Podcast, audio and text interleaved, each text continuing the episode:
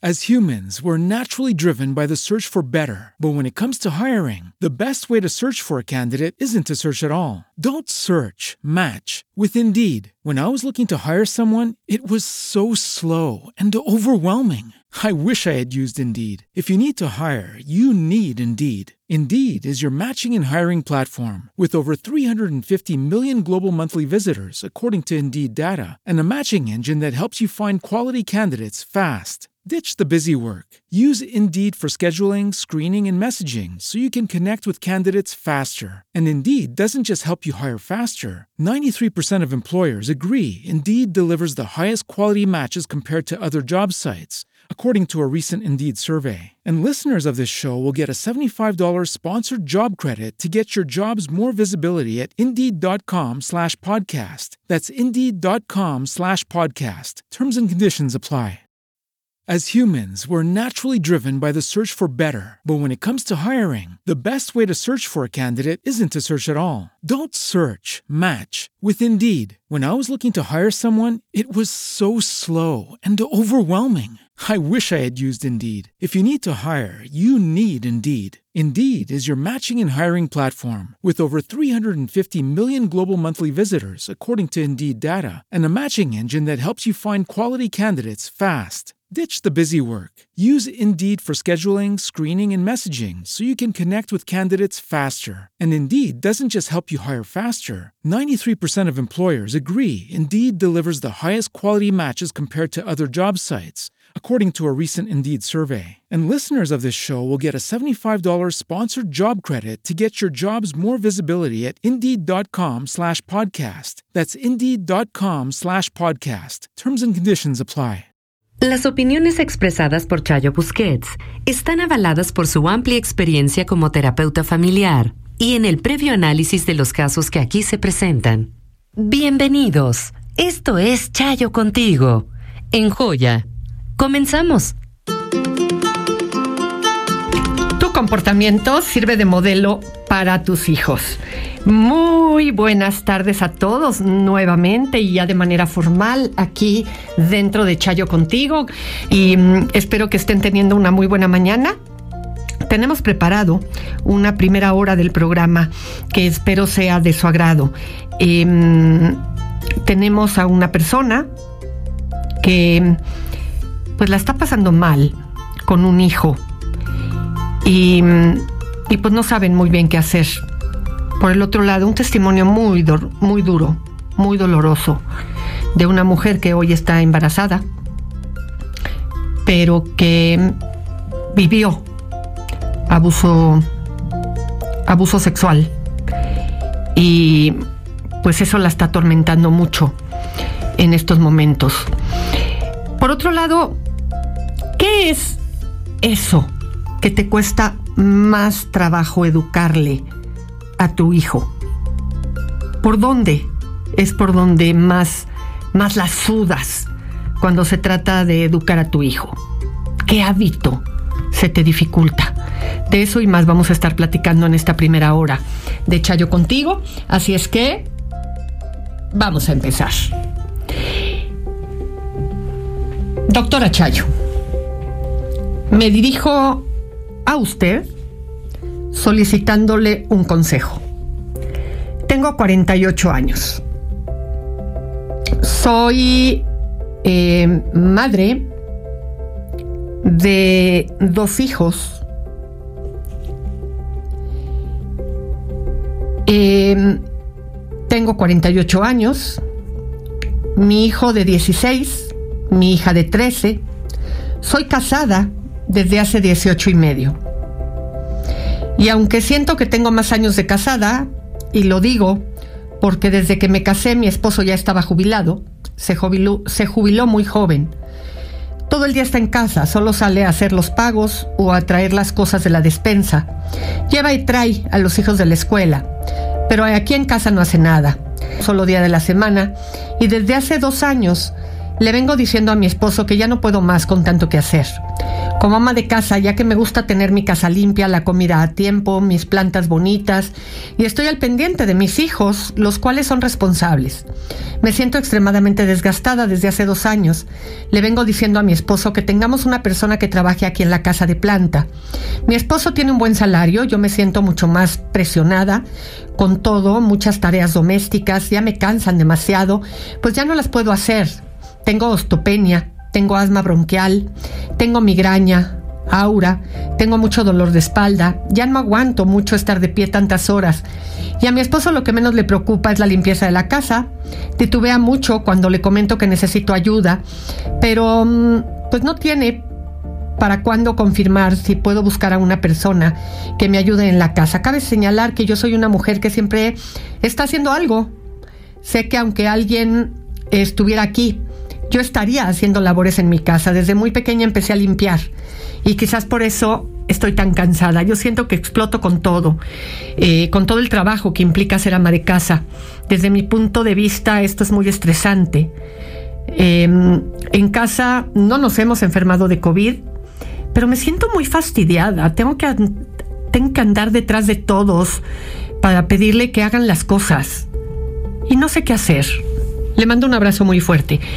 Fíjate que una de las cosas que tiene el trabajo de la casa es que se vuelve un trabajo muy obsesivo. Porque como no tenemos hora de entrada y hora de salida, de pronto creemos que el único esfuerzo o lo único que tendríamos que hacer para poder funcionar es poder hacer más.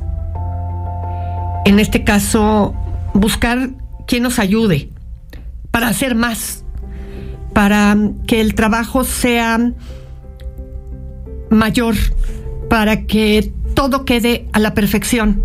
Y yo creo que en este sentido, más que estarte empeñando en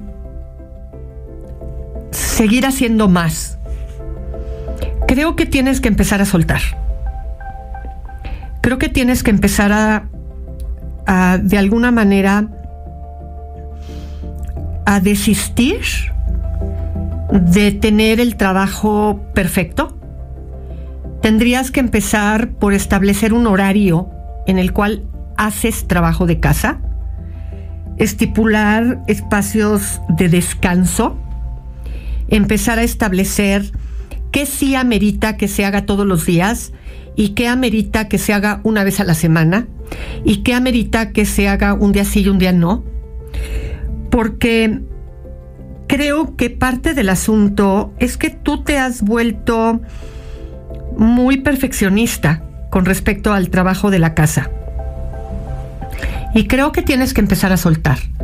Creo que tienes que empezar a descansar. Creo que tienes que empezar no a ver a cuántas personas más involucras en todo lo que tenga que ver con el trabajo de la casa.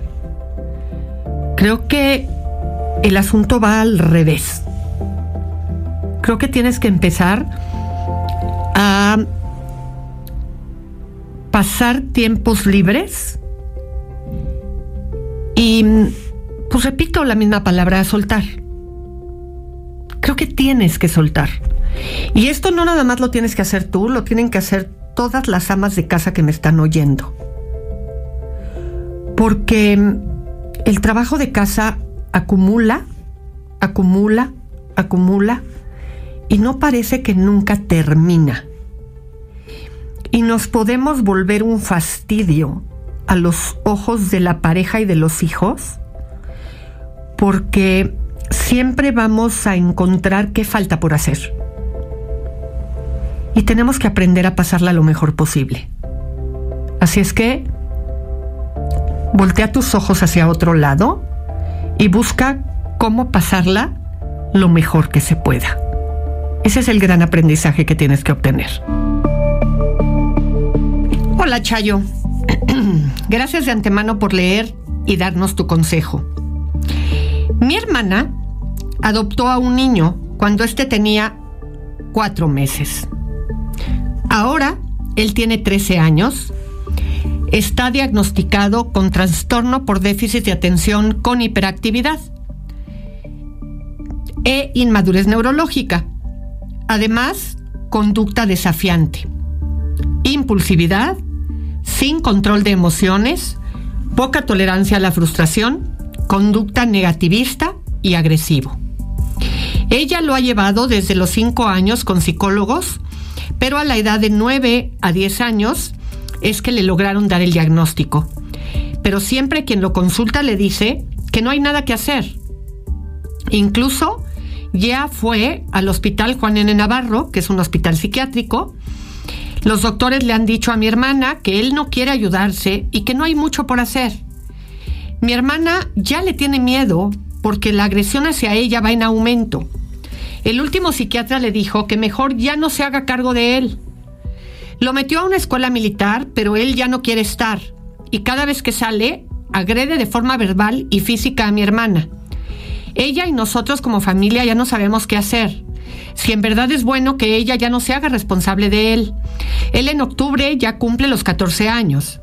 Al papá no lo agrede, aunque la relación entre ellos siempre es de regaño para el hijo. Ojalá nos puedas orientar. Mi hermana lo ama demasiado. Incluso la familia le hemos dicho que ella se, se vuelca en él y termina dándole lo que siempre quiere. No sabemos qué hacer. Bueno, primero quiero comentar algo aquí en relación a esto.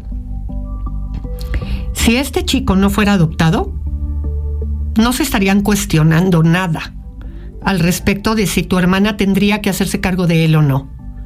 Un hijo adoptivo es lo mismo que tener un hijo de sangre.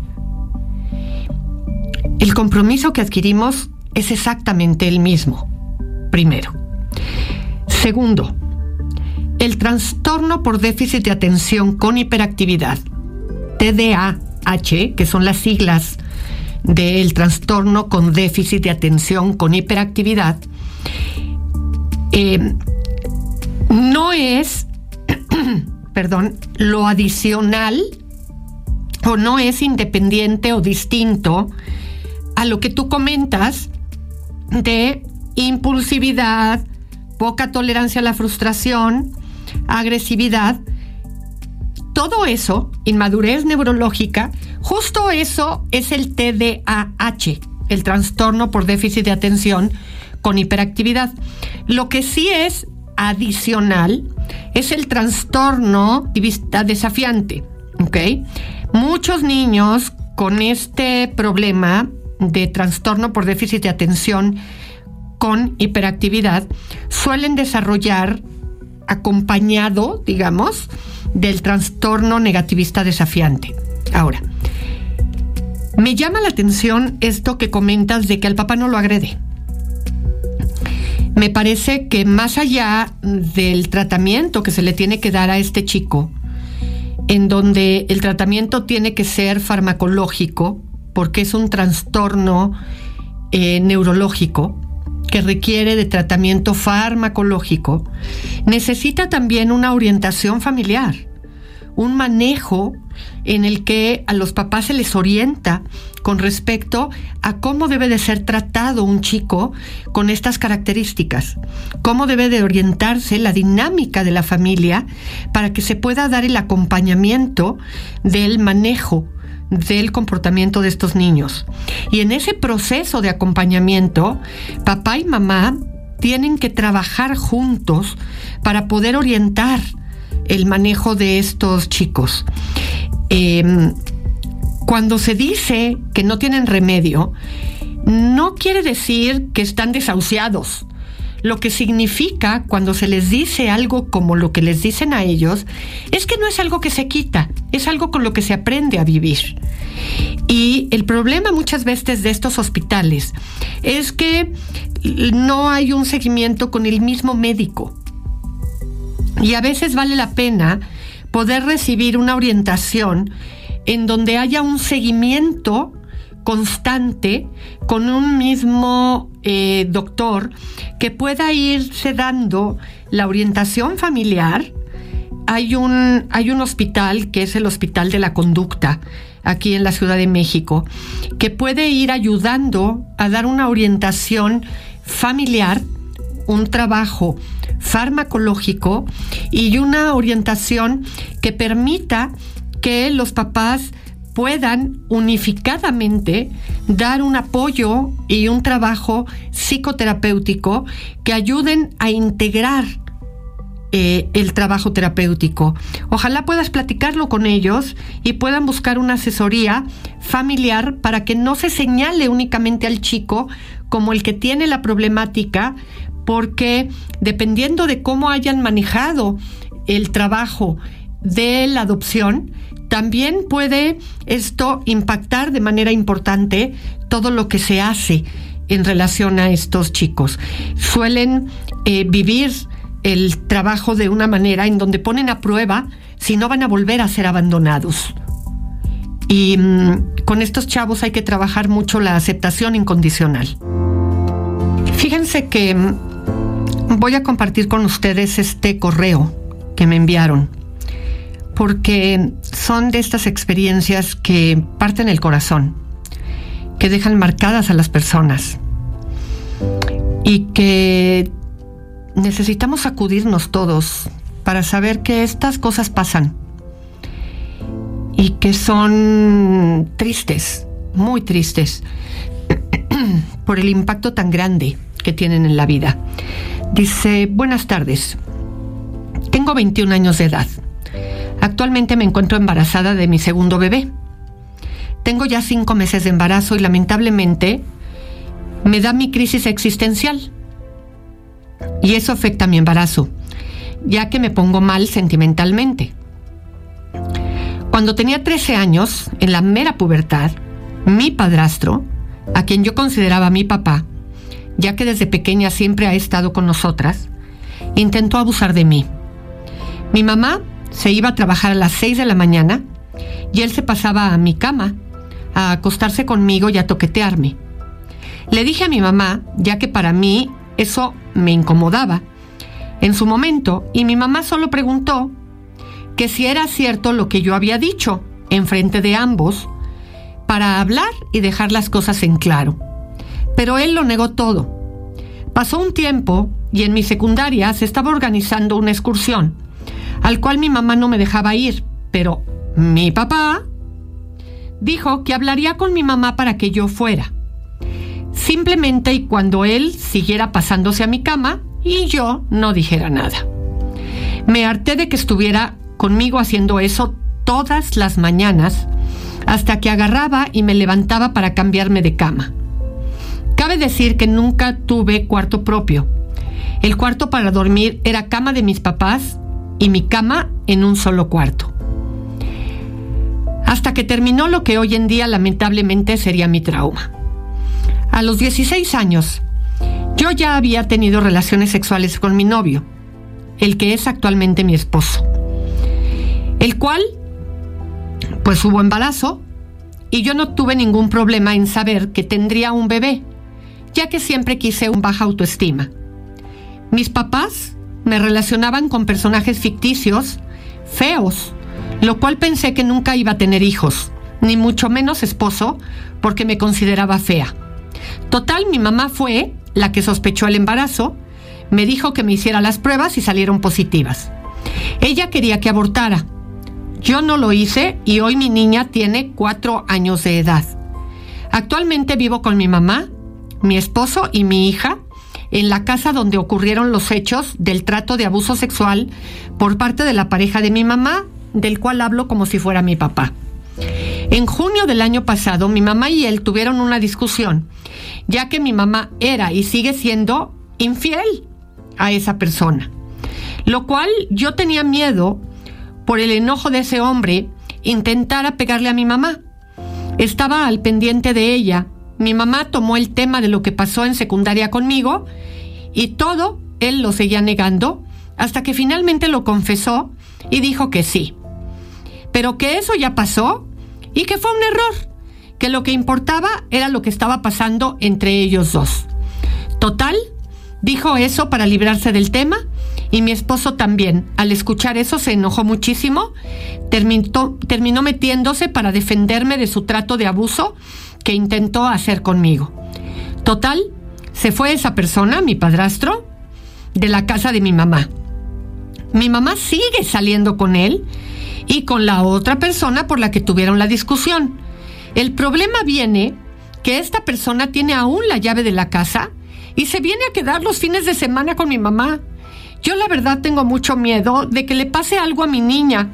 Ella tiene su cuarto propio, a un lado del nuestro, pero mi inseguridad está al mil de que pueda meterse este señor, el padrastro, al cuarto de mi niña, lo cual mi esposo luego me ve llorar en las madrugadas por lo que me pasó, porque ahora que soy adulta me doy cuenta de que a pesar de que no hubo coito con él, sufrí aún así un abuso sexual por parte de ese señor, ya que metía sus manos en mi espalda para tocarme y ponía su cara en mis pechos.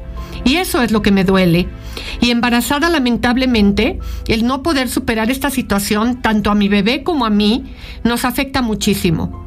Mi esposo y yo construimos en la casa de mi mamá, expandiéndonos hacia enfrente y no como en segundo piso, lo cual no tenemos a dónde ir. Tenemos mascotas. Nos es imposible mudarnos a un lugar en renta por lo mismo de las mascotas y el comprar una casa aún no se puede, ya que a mi esposo le falta la liberación de su crédito. Cabe mencionar que mi esposo es la misma persona del que me embaracé de mi primera bebé y hasta ahora seguimos juntos y vamos por el segundo. También menciono que esta situación lo saben mis abuelos maternos y mi tío materno el primero de tres al que más confianza le tengo, y ninguno de todos ellos, al saberlo lamentablemente, siguen aceptando a mi padrastro, que sin nada de eso me hubiera pasado. Literal Chayo, todos lo dejaron pasar y se les borró de la memoria y están como si nada. Mientras yo llorando de vez en cuando en las noches por lo que me pasó y mi esposo consolándome y con el enojo en la boca porque mi mamá nunca dijo nada y sigue con él a pesar de tener ya a otra persona. Dame por favor algún consejo o algo que me puedas decir, ya que preguntas no tengo, solo quiero desahogarme con alguien experto para ver si puedo llegar a una solución a mi trauma o problema que tengo. De antemano te agradezco muchísimo por tu gran labor y ayuda que nos brindas al público y en nombre de todos tus seguidores y oyentes, muchas gracias y te queremos muchísimo. Gracias por la confianza. Mira, te voy a decir dos cosas básicas. Primero, recomendarte el libro que recomiendo siempre, de El abuso se puede sanar, de Editorial Trillas, porque claramente muchas veces por la situación económica no se puede recurrir a una terapia, pero necesitas ir sanando esto que viviste. Segundo, pónganle chapa a la puerta de tu niña y a la puerta de tu cuarto para que puedan cerrar con llave y puedas no facilitar la entrada de este hombre al cuarto. As humans, we're naturally driven by the search for better. But when it comes to hiring, the best way to search for a candidate isn't to search at all. Don't search, match with Indeed. When I was looking to hire someone, it was so slow and overwhelming. I wish I had used Indeed. If you need to hire, you need Indeed. Indeed is your matching and hiring platform with over 350 million global monthly visitors, according to Indeed data, and a matching engine that helps you find quality candidates fast. Ditch the busy work. Use Indeed for scheduling, screening, and messaging so you can connect with candidates faster. And Indeed doesn't just help you hire faster. 93% of employers agree Indeed delivers the highest quality matches compared to other job sites according to a recent Indeed survey. And listeners of this show will get a $75 sponsored job credit to get your jobs more visibility at Indeed.com slash podcast. That's Indeed.com slash podcast. Terms and conditions apply. De tu pequeñita, ¿ok? Y puedan tener la certeza, tanto tú como tu pequeñita, de que este hombre no va a poder entrar al cuarto. Y compren un timbre de estos que venden de pila, de manera que cuando tu pequeñita te necesite, pueda tocar el timbre, suene en tu cuarto y tú puedas ir, abrir con la llave, entrar y poder atender lo que ella requiera, pero puedas tener la certeza y la seguridad de que puede estar encerrada y que este hombre no va a entrar, porque seguramente puede hacerle lo mismo que te puede pasar a ti y que te pasó a ti. Y busques el apoyo y le puedas decir que nadie tiene derecho a tocar su cuerpo porque tú le vas a creer. ¿Ok? Lo que tu mamá hace y lo que tus tíos hacen al permitir la entrada de este hombre a pesar de saber lo que viviste, no tiene nombre, es un delito y ojalá lo pudieras denunciar. Y esto lo hago público con tu testimonio porque bajo ninguna circunstancia se puede favorecer esto. Se necesita denunciar, acusar a la persona porque es un delito y estas personas tendrían que estar presas. Vamos a hablar de pareja, fíjense que vamos a hablar de... Perdón, de un tema de pareja que nos han estado pidiendo y que mm, habíamos dejado como muy de lado, la verdad. De hecho, confieso que ni siquiera lo había tomado en consideración. El síndrome del nido vacío. ¿Qué pasa con las parejas cuando los hijos se casan o cuando ya se independizan? No necesariamente se casaron, pero ya se van de casa y se quedan ahí, papá y mamá, y entonces pues se tienen que redescubrir. Así es que de eso vamos a platicar en esta segunda hora. Comenzamos. ¿Qué síntomas pueden aparecer cuando los hijos se van de casa? Fíjense que este síndrome del nido vacío al cual nos estamos refiriendo está ligado a la separación de los hijos, de la separación de los hijos con respecto a los padres.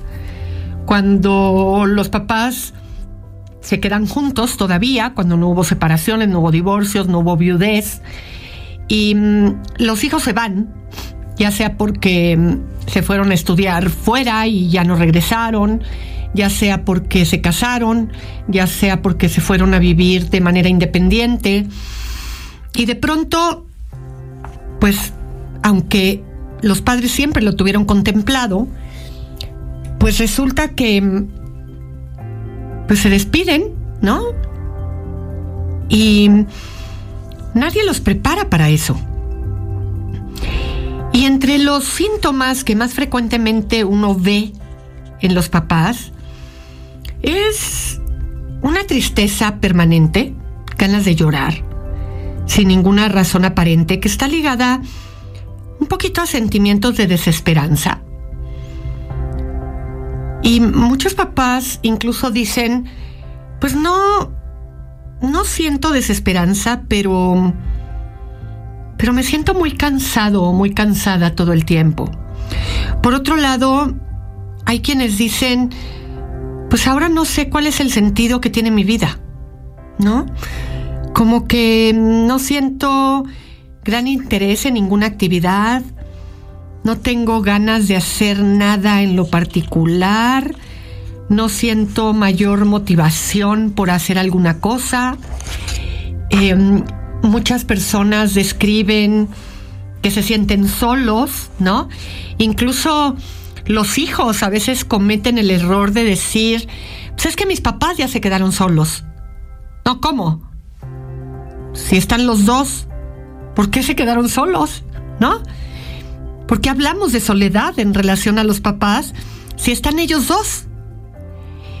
Em, hay, hay adultos mayores que sienten que hay abandono por parte de los hijos, incluso eh, algunos me llegan a, a confesar que se sienten celos por ya no ser la prioridad en la vida de sus hijos. Otros hablan de una preocupación excesiva e irracional por, por el bienestar del hijo o de la hija em, y llegan a sentir estrés o ansiedad, ¿no? Este, ay, pues es que me preocupa eh, la manera en la que mi hijo está llevando su matrimonio o, cómo mis hijos están educando a mis nietos. Em, a veces hay una sensación de mucha vulnerabilidad o una gran sensibilidad eh, que, algunos muestran como irritabilidad, ¿no? Relacionada con temas insignificantes, em, relacionada con los hijos, ¿no? Y, y dicen, no sé por qué, no sé por qué me siento que estoy especialmente susceptible ante las cosas que pasan, ¿no? O pueden vivir algo como rechazo cuando incluso refieren que es que yo no soy así y no sé por qué estoy sintiendo, eh, me estoy sintiendo rechazado o rechazada o que estoy sintiéndome excluida cuando ni siquiera tengo argumentos válidos para poder expresar esto, para poder sentirme de esta manera. Y no sé por qué. Y es porque hay un poquito esta sensación. Y se da porque el sentido lo había tenido el hijo o la hija. Y de pronto está esa, esta sensación.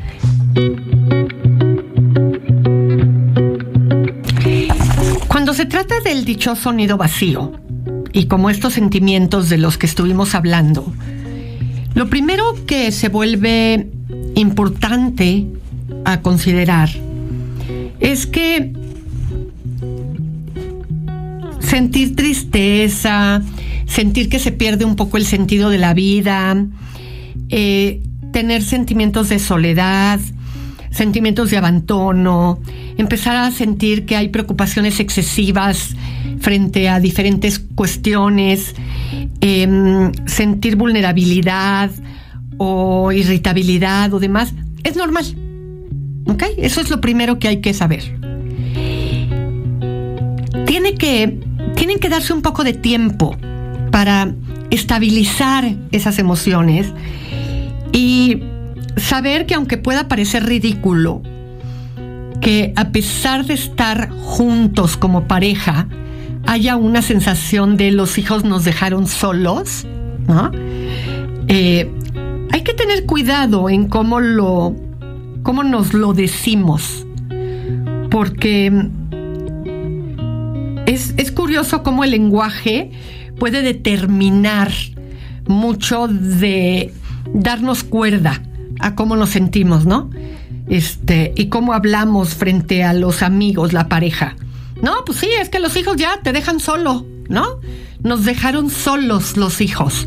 Ya se fueron y ya no te pelan y los hijos nos dejaron solos. Es una frase que se da con frecuencia. Y también los mismos hijos, podemos decirlo, ¿no? Es que ya nuestros papás se quedaron solos. No, pues se están haciendo compañía, son pareja. Pero bueno, durante un tiempo esto va siendo un poquito parte del contexto en el que, en el que estamos. Y mm, en ese, en ese sentido y en esa línea, em, es, es muy importante saber que va a haber un proceso de adaptación y que además ese proceso de adaptación tiene lógica. Si nos remontamos a qué le pasó a la pareja cuando se tuvo que adaptar a la llegada del primer hijo, es un proceso complejo la llegada de los hijos. ¿Por qué no va a ser compleja la salida del último hijo de la casa? Y volverse a quedar sin hijos. Como pareja, se quedan solos. Y como pareja, sí se puede entender ese, ese decir se quedaron solos. ¿No? Como pareja, porque se considera una pareja. Pero por supuesto que hay un, un, proceso de readaptación. Pero también hay que considerar que las reacciones no suelen ser iguales en cuanto a intensidad. Eh, un miembro de la pareja lo puede sentir de una manera y el otro miembro de otra. Si estamos hablando de una em, pareja convencional, en donde mamá está en casa y papá se salía a trabajar, pues mamá nota la casa vacía, ¿no? Y papá pues se sigue yendo a trabajar y regresa a la casa y mamá estuvo todo el día sola y papá estuvo con sus compañeros de trabajo funcionando. Así es que le puede estar cambiando el funcionamiento de la casa más a uno que al otro. Y, y como pareja lo tienen que tomar en consideración, porque también eso puede depender de el tipo de relación que se mantenía con cada hijo. A lo mejor uno de los padres lo resintió con el penúltimo hijo que se fue y ya cuando se va el último no tanto porque la relación no era tan cercana. Y en cambio el otro miembro de la pareja sí lo resiente con el último. La personalidad que cada uno de los hijos tenía, si uno de los hijos o el último hijo que se fue trabajaba todo el día y ya llegaba en la noche o estaba era el hombre y entonces después de trabajar se iba con la novia y llegaba cuando los papás ya estaban dormidos, pues a lo mejor ya el cambio no se resiente tanto. Los recursos emocionales que cada uno de los padres tiene y de los que dispone en ese momento, la verdad es que gran parte de todo esto está muchas veces mediado por el apoyo que se tiene entre los esposos y que se puede ofrecer o que le puede ofrecer cada uno de los esposos a la pareja. Eh, en general se dice mucho que las mujeres expresamos con mayor facilidad el malestar y buscamos ayuda profesional muchas veces.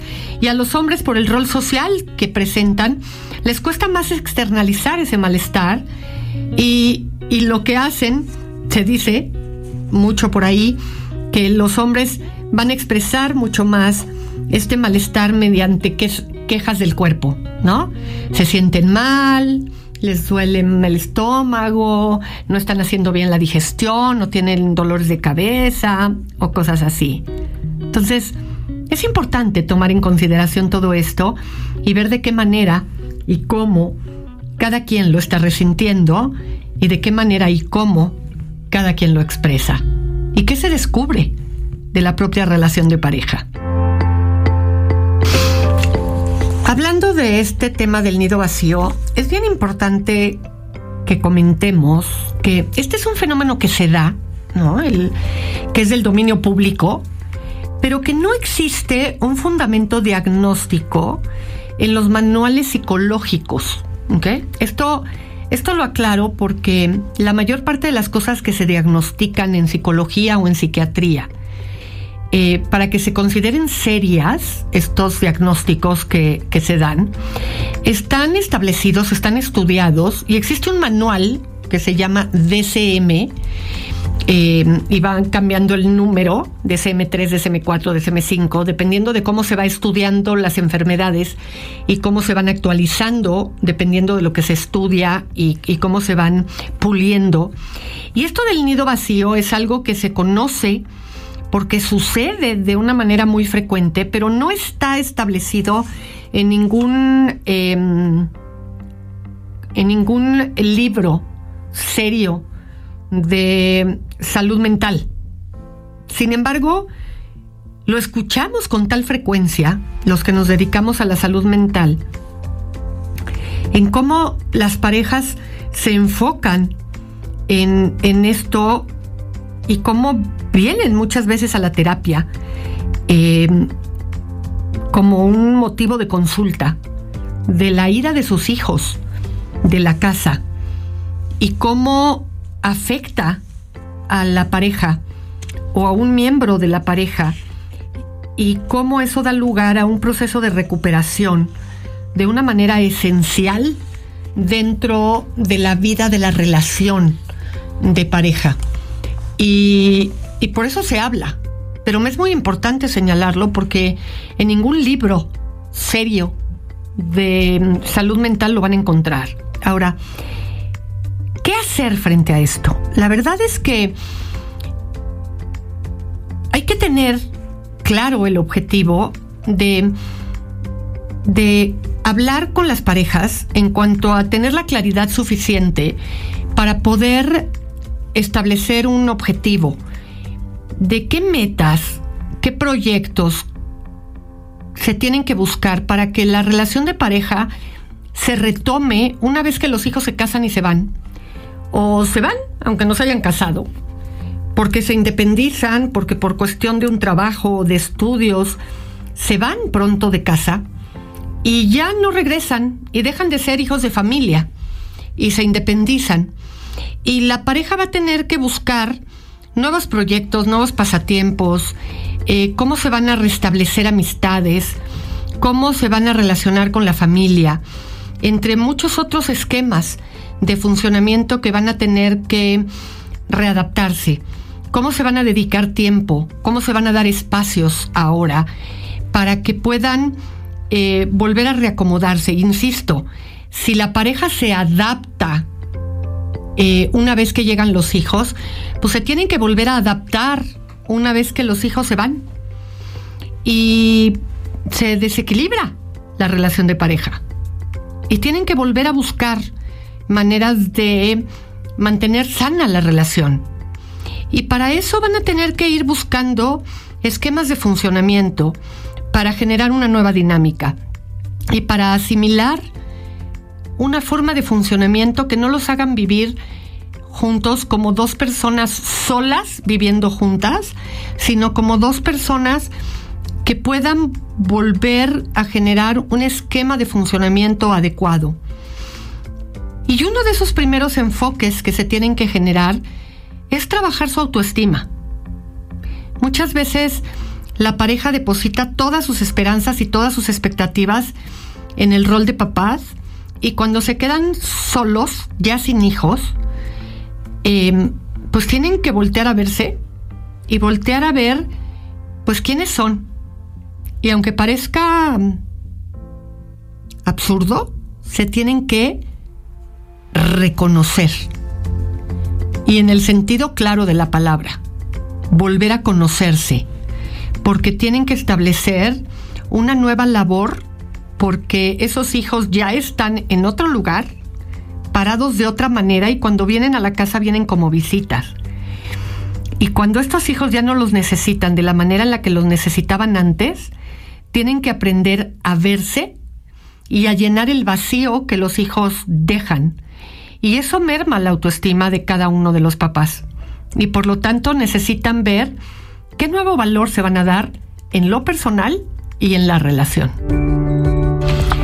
Fíjense que mm, otra de las cosas que cuando se da el síndrome del nido vacío es importante tomar en consideración es enfocar muy bien la atención.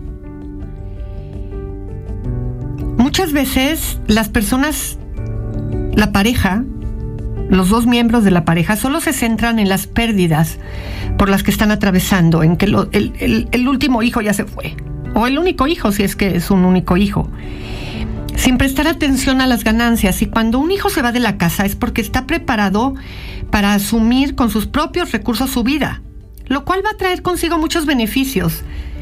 Y por eso merece la pena canalizar las nuevas necesidades de forma positiva, abordar nuevos proyectos. Este papá, esta mamá, tienen muchas capacidades y muchas virtudes que pueden poner al servicio de los demás.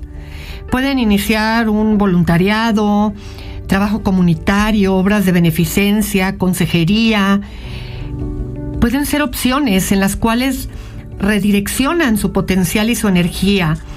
O bien algún trabajo que genere ingresos pero a la vez pueda resultar terapéutico.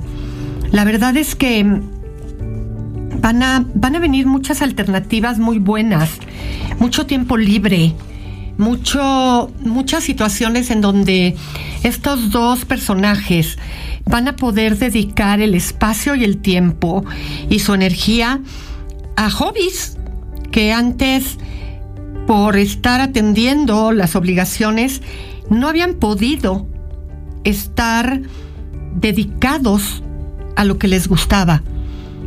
A veces se quedan demasiado puestos en lo vacía que sienten la casa, lo complicado que sienten el día a día. Y mm, venían acostumbrados a un estilo de vida y ahora tienen otra forma de funcionar. Y se pueden reacomodar. La vida no se acaba porque dejan de ser papás de tiempo completo. Y es momento dar un viraje a esa forma de funcionar. Vamos a seguir los días siguientes tratando estos temas. Es un tema bien interesante el del nido vacío, pero también como todos, depende de la actitud con la que lo tomes. Me despido deseándoles la mejor de las tardes. Yo soy Chayo Busquets, esto fue Chayo contigo. Si te aíslan, insultan, atacan, pegan o amenazan, no te confundas. Eso no es amor.